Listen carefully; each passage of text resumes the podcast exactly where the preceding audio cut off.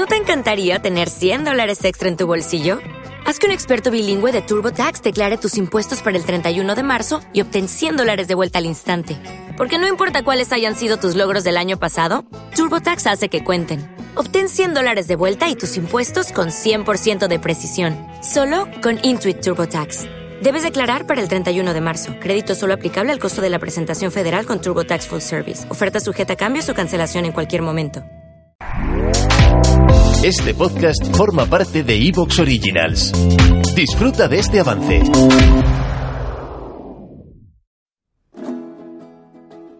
You friends to reformation, give ear to my relation, for I shall now declare, before you are aware, sir, the matter very plain, the matter very plain.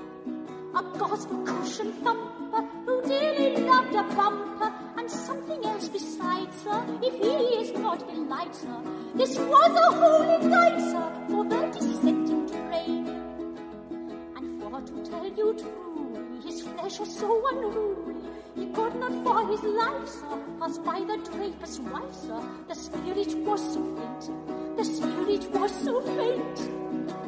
This jolly handsome Quaker, as he did overtake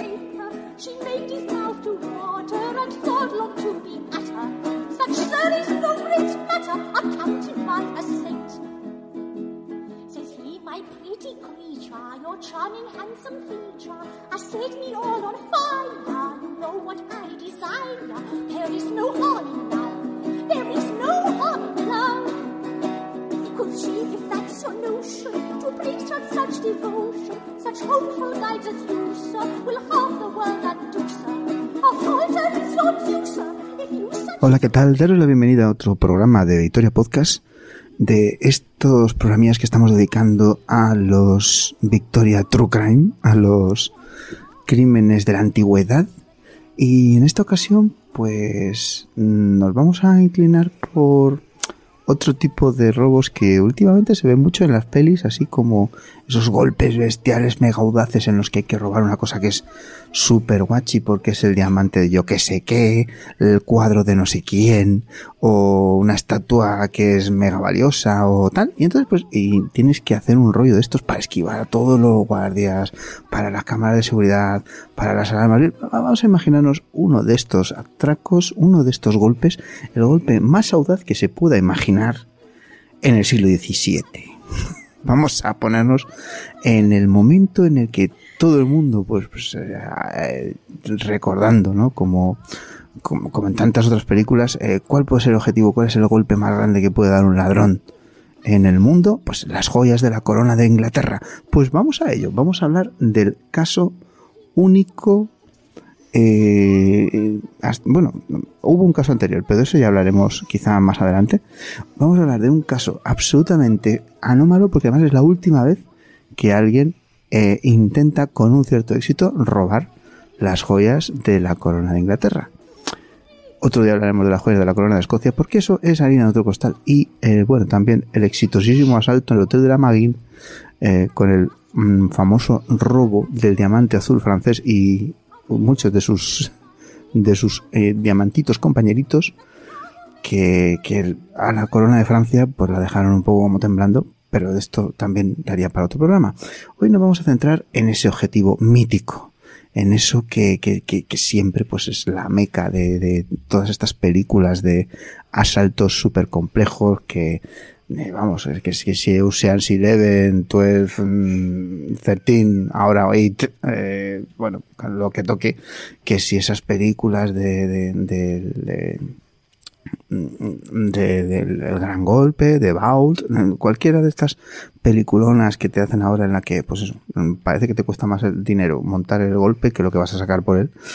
Eh, que, bueno, pues siempre piensas que es una cosa como, pues, como robar las pirámides o como robar la Torre Eiffel, pero que sería medianamente conseguible. Eso sí que por lo menos se puede llevar en, en el bolsillo. No es una cosa que, tengas que inventarte un rayo miniaturizador como si fueras Gru con los minions o alguna cosa de esta rara.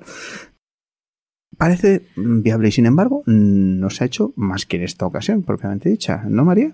Sí, Eh, hola a todo el mundo, aquí estoy yo.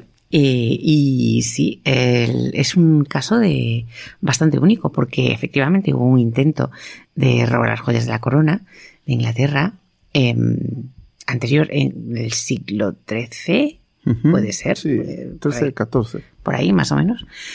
Pero este es el, el- el gran robo. O sea, este, este, eh, fue cuidadosa y meticulosamente planificado, eh, con, pero de película.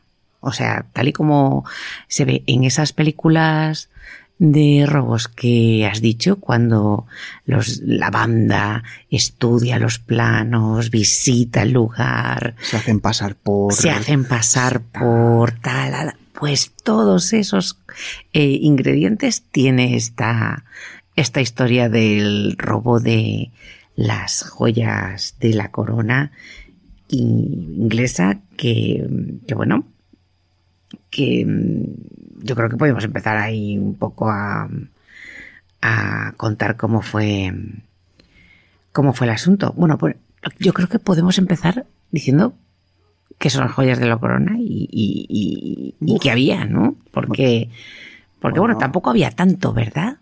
O sí, o no. O sí, o no, bueno, no se sabe. chaparrón. O sea, esto, es, esto es complicado porque realmente el, el problemilla en aquella época es que estamos en una época un poco, no sé, de transición, convulsa, eh, tal, sí, lo que los chinos llamarían unos tiempos interesantes. Bueno, resulta que, que esta, en esta época estamos en 1671. Para situarnos un poquito, eh, ha habido el- el- el- prácticamente el único periodo en el que Gran Bretaña ha sido una república, digamos. Sí, sí, sí, sí, es verdad. un poco rara, porque es una república que parece más bien al estilo, no sé, eh, el porfiriato de México o alguna cosa así. O no, no sabría compararlo. Es esa especie de dictadura que, comentan unos, la Commonwealth, que decían ellos mismos, que había llevado a cabo Oliver Cromwell después de mm, afeitar por lo sano a, al asendereado rey Carlos I.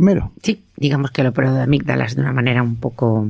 Sí, mm, yo no voy a entrar ya en esa discusión porque esto da para muchos podcasts. Sí. O sea, para los británicos es el periodo que ellos le llaman la guerra civil, como si fuera solamente la única guerra civil que han tenido. Pues como nosotros decimos nuestra guerra civil, no que dices, o sea, perdona, eh, anda que no llevábamos una historia de guerra civil. Pues esta gente le llama eso su guerra civil. Entonces, esa guerra civil para ellos es un, un momento en el que se cambia el sistema parlamentario monárquico que tenían por un sistema parlamentario y punto. Y entonces eh, los símbolos de la realeza siempre habían servido un poquito como para simbolizar y al mismo tiempo eh, establecer una diferencia, ¿no? Siempre había habido pues una espada que Ajá. representaba el poder temporal, la- el impartir la justicia. Eh, también mm, tenían otro simbolismo, por ejemplo, siempre había una espada sin punta. Eso no sabía yo. Sí, la, la espada sin punta, esa servía para simbolizar el, la clemencia. Ah, vale, bien, ya. Entonces ahí había una espada que simbolizaba el poder militar, había otra espada que simbolizaba la justicia y había otra espada que simbolizaba la gracia, es decir, la concesión de, de- de- de- de mercedes. Ya, eh, o sea que, que era una, o sea, era una espada que eran tres, realmente, Sí, ¿no? había tres espadas. O Ujú. sea, técnicamente hablando, te encuentras con tres espadas. Sí que es cierto que, que, mm, eso mm, pues había sido medianamente medianamente establecido desde siempre. Eran cosas súper antiguas. Bueno, y además, mm, aunque no sé si en esta triple versión, pero no era algo exclusivo de la monarquía inglesa, ¿verdad? No, en absoluto. Eh, lo normal era que, que esto, el- el- la espada era un símbolo medieval. Y desde entonces, pues el rey como guerrero, como líder de las armas, llevaba esta, esta arma como, como símbolo.